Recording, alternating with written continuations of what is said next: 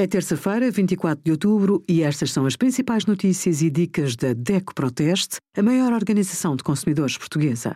Hoje, em DECO.proteste.pt, sugerimos quanto pesam os impostos no preço dos combustíveis, como facilitar a utilização de tablets por idosos e calcule as indemnizações a que tem direito em caso de despedimento na nossa calculadora. A partir de 2024, os passes 4, 18 e sub-23 podem passar a ser gratuitos para todos os estudantes do ensino básico, secundário e superior até aos 23 anos de idade. Outra novidade da proposta de orçamento do Estado para 2024 é o alargamento do Passo Social Mais. Irá abranger pessoas com baixos rendimentos residentes fora das áreas metropolitanas, desempregados de longa duração e pessoas com incapacidade igual ou superior a 60%.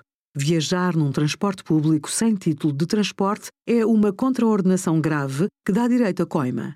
Obrigada por acompanhar a DECO Proteste, a contribuir para consumidores mais informados, participativos e exigentes. Visite o nosso site em deco.proteste.pt.